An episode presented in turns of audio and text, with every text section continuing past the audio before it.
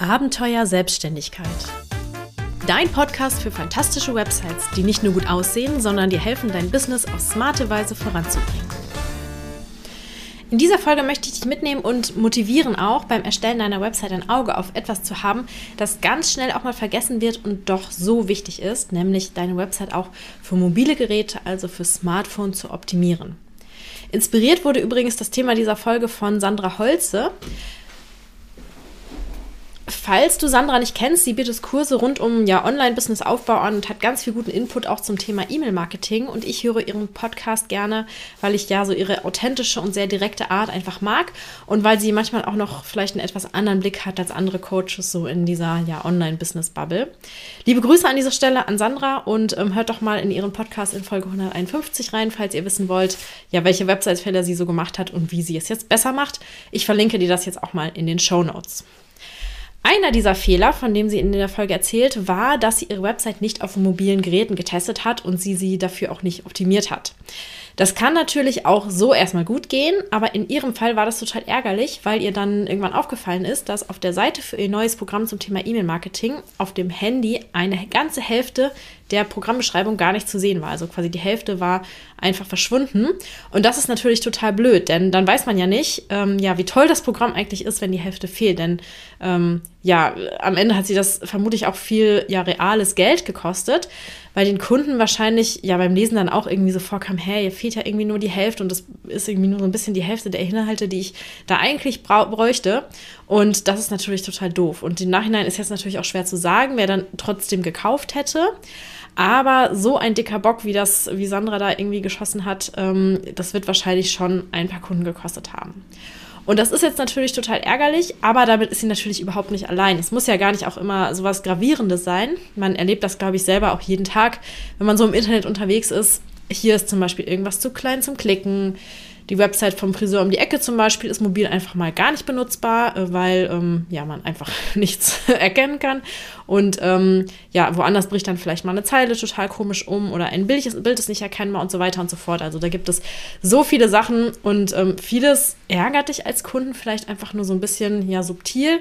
Und manches führt dazu, dass du auch wirklich ähm, lieber gleich wieder ja, von der Website runtergehst und dich lieber woanders umschaust. Das kennst du auch bestimmt selber so aus deiner Erfahrung. Also wie gesagt, das sehe ich super oft, solche Fehler, solche mobilen äh, Fehler. Und die mobile Ansicht der Webseite, also ja die Handy-Version oder die Tablet-Version, die wird echt total oft vernachlässigt. Und warum ist das eigentlich so? Weil wenn du deine Website baust, sitzt du ja meistens am Laptop, vielleicht sogar an einem großen externen Bildschirm und hast halt total viel Platz. Und da sieht dann ganz vieles ganz anders aus als auf dem Handy und man vergisst das äh, ganz schnell auch mal. Ne? Also das gerät dann auch ganz schnell so aus dem Fokus, ähm, dass andere Leute ja vielleicht nicht die Website so groß sehen. Aber ich nenne dir jetzt mal eine Zahl, die dir zeigt, wie wichtig eigentlich die mobile Version deiner Website ist.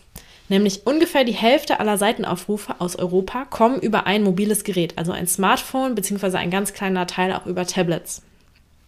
Das bedeutet, wenn deine Website mobil nicht gut funktioniert oder blöd aussieht, ist das für die Hälfte deiner Besucher keine schöne Erfahrung, auf deiner Website zu sein.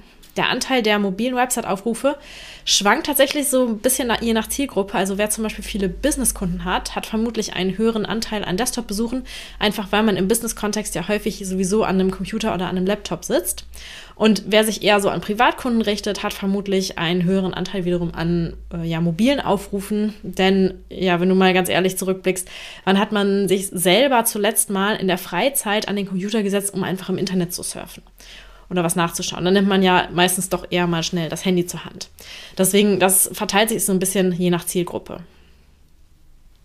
Dass die mobile Version deiner Website wichtig ist, hattest du bisher vielleicht im Hinterkopf oder irgendwie natürlich auch schon mal gehört oder wusstest es natürlich eigentlich auch. Aber ich hoffe, ich konnte dir bis hierher schon mal mitgeben, wie viel das auch einfach auch wirklich bedeutet und dich da auch motivieren, nochmal so eine kleine Extrarunde zu drehen, um deine mobile Website wirklich auch gerade zu ziehen. Deshalb lass uns jetzt mal zur Frage kommen, was bedeutet das denn eigentlich, eine mobil optimierte Website zu haben? Was musst du dafür tun? Erstmal erkläre ich kurz grundlegend was zum Verständnis der Unterschiede zwischen Mobil- und Desktop-Webseite und dann gehe ich darauf ein, was du jetzt konkret tun kannst.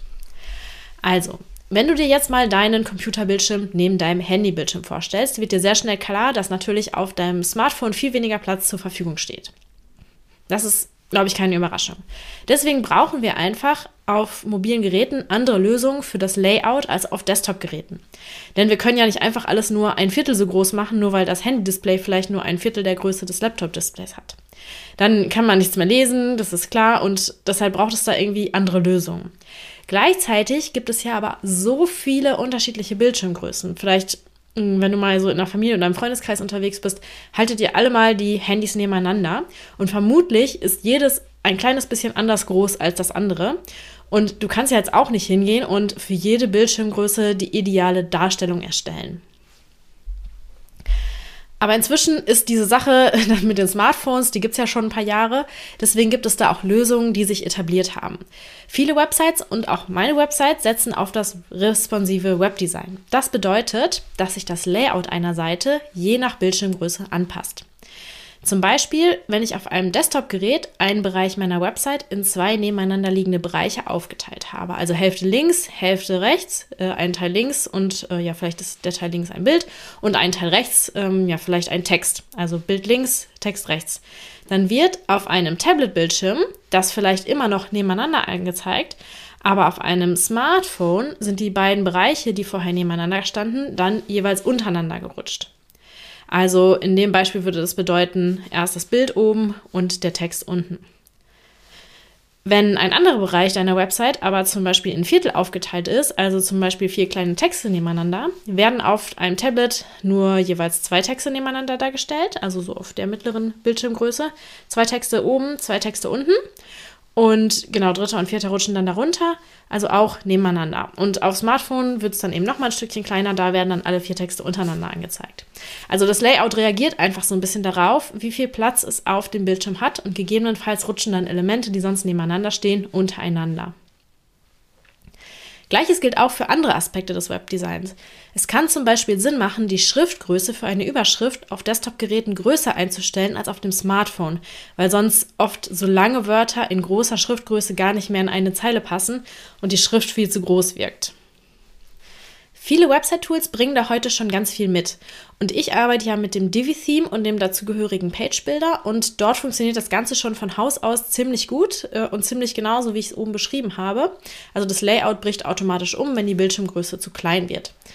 Aber wenn ich eine Website baue, checke ich immer währenddessen und auf jeden Fall auch noch einmal am Ende, wenn alles fertig ist, ob das, was ich da gebaut habe, auch mobil und auf Tablets gut aussieht. Denn im Detail musst du da trotzdem immer noch mal ran. Manchmal ist es zum Beispiel auch so, dass auf mobilen Geräten eine andere Reihenfolge der Elemente mehr Sinn macht. Das kommt dann einfach durch die andere ja, Aufteilung des Layouts. Und da muss ich dann nochmal nachbessern. Ganz, ganz wichtig also, und das sage ich auch immer in meinem Website-Kurs, dem Webwegweiser, immer, immer wieder, erinnere und erinnere da auch nochmal im finalen Modul dran. Schaut euch beim Erstellen der Website immer mal wieder auch die mobile Version an. Divi bringt da ein extra Tool für mit. Damit kann man sich das dann in anderen Größen auch anschauen und eben Anpassungen dafür machen. Und wenn du das nebenbei immer schon mitdenkst, hast du da am Ende wirklich auch wenig Arbeit nur noch mit. Aber spätestens, wenn deine Website fertig ist und du damit online gehen willst, dann solltest du nochmal final so einen Mobilcheck machen, damit da auch wirklich alles sitzt. Und zusätzlich auch immer wieder, wenn du Anpassungen machst. Das darf einfach beim Arbeiten an deiner Website gar nicht erst so aus deinem Kopf verschwinden, dass das Ganze eben auch einfach mobil funktionieren muss. Es gibt auch Menschen, die sogar so weit gehen, immer zuerst das mobile Design zu machen und daraus dann das Desktop-Design abzuleiten. Ich finde das jetzt für viele Websites nicht so praktisch und Divi gibt uns da auch quasi den Weg vor. Also wir erstellen erst das Design für die Desktop-Version und können dann für andere Bildschirmgrößen noch Anpassungen machen. Also wenn du etwas erstellt hast und merkst, ah, an dieser Stelle passt das Mobil noch nicht so richtig, dann kannst du eben für Mobil die Einstellungen anpassen, aber die Desktop-Version bleibt davon unberührt. So, jetzt haben wir schon ganz viel darüber geredet, wie man ein vernünftiges Webdesign erstellt, das auch mobil funktioniert. Und zum Abschluss habe ich dir noch so ein paar Fehler mitgebracht, die ich auf Websites immer wieder sehe und die mobil wirklich doof sind, damit du sie eben nicht nachmachen musst. Erster Fehler, Elemente sind zu klein zum Klicken. Also du hast irgendwo einen Button oder sowas und willst da drauf, zum Beispiel, weil du dich das Angebot, was dahinter liegt, interessiert. Aber das ist so klein, der Button, dass du gar nicht richtig triffst. Also die Fläche zum Klicken, ähm, die kannst du einfach ja mit deinen Wurstfingern nicht so richtig treffen und landest dann im schlimmsten Fall vielleicht sogar noch woanders, als du wolltest. Und spätestens nach dem dritten Versuch denkst du dir dann, ach naja, so interessant ist es jetzt auch nicht und dann bist du weg. Und als Selbstständige wollen wir das natürlich vermeiden, dass uns Kunden dann wegen solcher äh, ja, Lappalien abspringen. Also Klickflächen sollten immer großzügig bemessen sein, damit man sie auch auf dem Smartphone eben mit dem Finger gut treffen kann. Zweiter Fehler.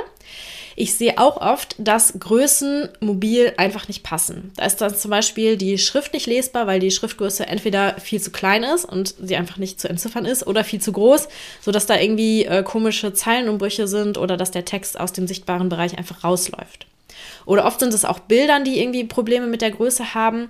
Die sind dann oft nicht erkennbar, weil sie zum Beispiel auf dem Smartphone viel, viel zu klein angezeigt werden und man nicht mehr erkennen kann, was drauf ist. Oder manchmal eignet sich auch einfach nicht das gleiche Motiv für Desktop wie für mobil. Das ist dann einfach so das Bild für die äh, oder das Motiv für die kleinen Größen nicht so geeignet. Noch einen dritten Fehler habe ich dir mitgebracht, den du mobil auf jeden Fall vermeiden solltest. Manchmal macht nämlich auch der, die Reihenfolge der Elemente keinen Sinn. Jedenfalls nicht, sie genauso auf Desktop zu benutzen wie mobil. Manchmal brauchst du auf dem Smartphone einfach eine andere Reihenfolge als auf so einem großen Bildschirm. Und ich gebe mal ein Beispiel und hoffe, du kannst dir das jetzt so ein bisschen bildlich mit mir vorstellen. Also, um auf Desktop-Geräten so ein bisschen Abwechslung ins Layout zu bringen, arbeitet man oft damit, dass Text und Bild nebeneinander stehen. Und zwar abwechselnd. Also im ersten Abschnitt zum Beispiel Text links und Bild rechts, im nächsten Abschnitt aber andersherum. Das sieht auf Desktop ganz gut aus und ist dann auch so ein bisschen abwechslungsreicher. Wenn wir jetzt aber dieses Layout auf dem Smartphone anschauen, wirkt es komisch. Denn dann kommt erst der erste Text und darunter das erste Bild. Und dann kommt das zweite Bild und dann darunter erst der zweite Text. Also Text, Bild, Bild, Text. Das sieht dann komisch aus und man ist irgendwie verwirrt, was jetzt, welches Bild jetzt zu welchem Text gehört und wann welcher Abschnitt anfängt. Besser wäre es, wenn mobil immer Text, Bild, Text, Bild, also immer abwechselnd zu sehen wäre. Damit man, bekommt man dann auch so eine Art äh, ja, Rhythmus in das mobile Layout. Das sieht einfach besser aus. Und das musst du in Divi aber extra einstellen, weil das System halt natürlich nicht weiß, an welcher Stelle ähm, ja so ein, so ein Wechsel der Reihenfolge mobil Sinn macht. Genau, das waren, das waren so die drei Fehler, die ich dir noch mitgeben möchte, die du auf keinen Fall mobil machen solltest. Natürlich gibt es da noch viele, viele mehr. Und wenn du jetzt aber auch Lust bekommen hast auf so eine richtig gute Website, auf eine Website, die dich auch mobil, ja, die mobil auch super funktioniert und ähm, ja, deine Kundinnen auch von ihren Smartphones sozusagen abholt, dann interessiert dich vielleicht auch mein Kurs, der Webwegweiser. Hier zeige ich dir nämlich auch als absolute Anfängerin bei dem Thema Website generell, wie du eine WordPress-Website erstellst mit einer wirkungsvollen Strategie, solider und möglichst einfacher Technik und auch so den Themen, die du außerdem so brauchst, zum Beispiel Texte schreiben, Datenschutz umsetzen und deine Website für Suchmaschinen optimieren.